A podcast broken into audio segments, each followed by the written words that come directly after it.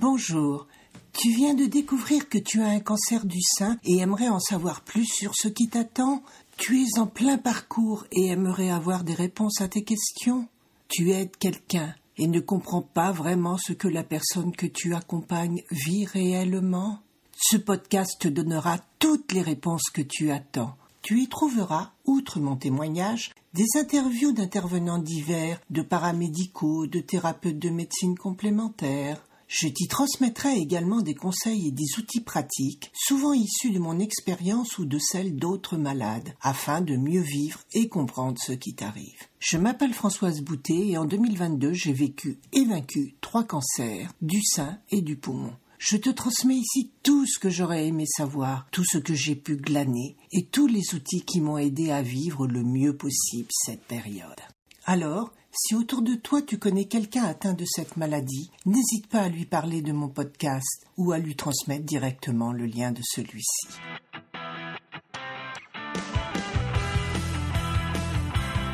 Bonjour à toi qui m'écoutes.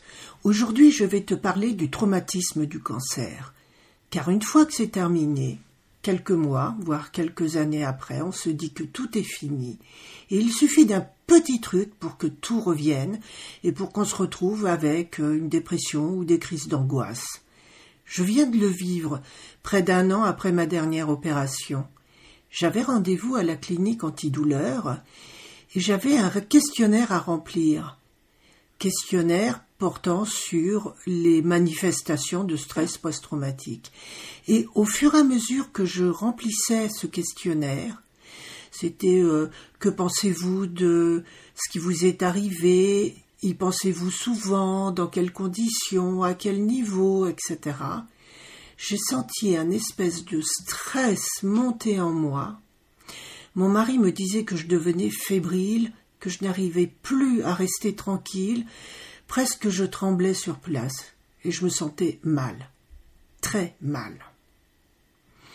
Et à la clinique, au centre antidouleur exactement, quand ils ont vu mes résultats, ils m'ont dit que je souffrais d'un, enfin, j'avais un niveau de stress post-traumatique très élevé. Tout ça pour dire qu'on pense qu'une fois que les gros protocoles, que les gros traitements sont finis, tout va bien. Eh bien malheureusement ce n'est pas du tout le cas. Ou plutôt, pour beaucoup d'entre nous, ce n'est pas le cas. Pour certaines qui, qui sont arrivées à bien le digérer, c'est parfait, tout est avalé, tout est digéré, et plus rien ne ressort. Mais il n'empêche que le cancer est un très très gros traumatisme.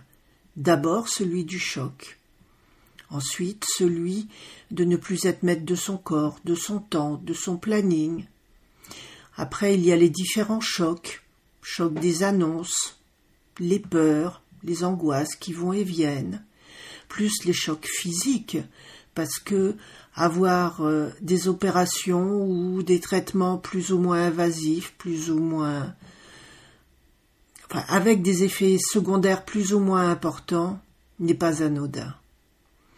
Donc, n'oubliez pas, n'oubliez jamais que le, trans que le cancer, pardon, est un traumatisme et qu'il y a des professionnels qui sont là pour vous aider. J'ai eu la chance d'en croiser quelques-uns ou quelques-unes. J'avais déjà fait un gros travail grâce à l'EFT dont je vous parle dans un épisode, mais également euh, j'ai rencontré un sophrologue, j'ai rencontré une métakinésiologue qui m'ont aidé, qui m'ont beaucoup, beaucoup aidé à digérer tout cela, mais il reste encore des choses. Parce que toutes ces peurs, toutes ces angoisses que l'on vit pendant ces, mois de traitement, nous font souvent remonter des choses qui viennent de beaucoup plus loin.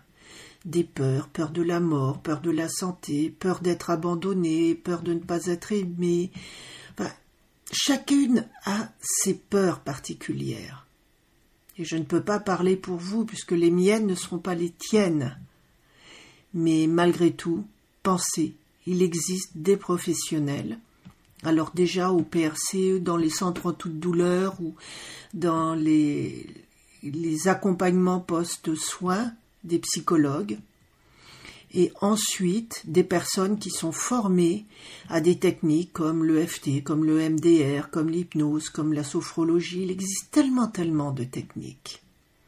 Et je voulais te parler également d'une association qui s'appelle la Vikintsugi, que tu trouveras sur Facebook, et qui aide les personnes en post-cancer avec des accompagnements, avec des coachs, et cela pratiquement gratuitement, puisque il suffit de s'abonner à cette association.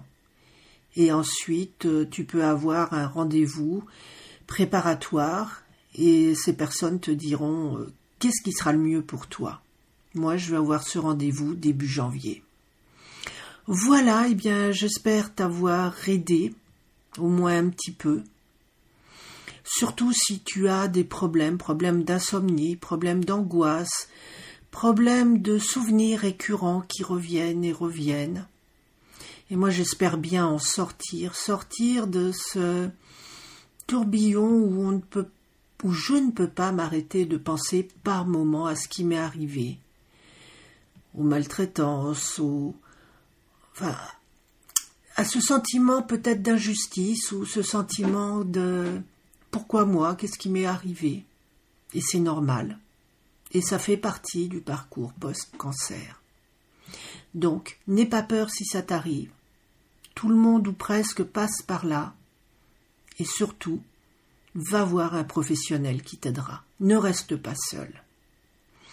Voilà, sur ce, eh bien, je te souhaite d'aller bien, d'aller mieux. Et surtout, je te dis, prends bien soin de toi et je te donne rendez-vous en 2024 pour une nouvelle saison de J'envoie, le challenge des podcasteurs, où tu apprendras à mieux me connaître au travers de différents thèmes qui seront déclinés tous les jours de janvier. Et le premier, ce sera quels sont mes objectifs pour 2024. Alors, à bientôt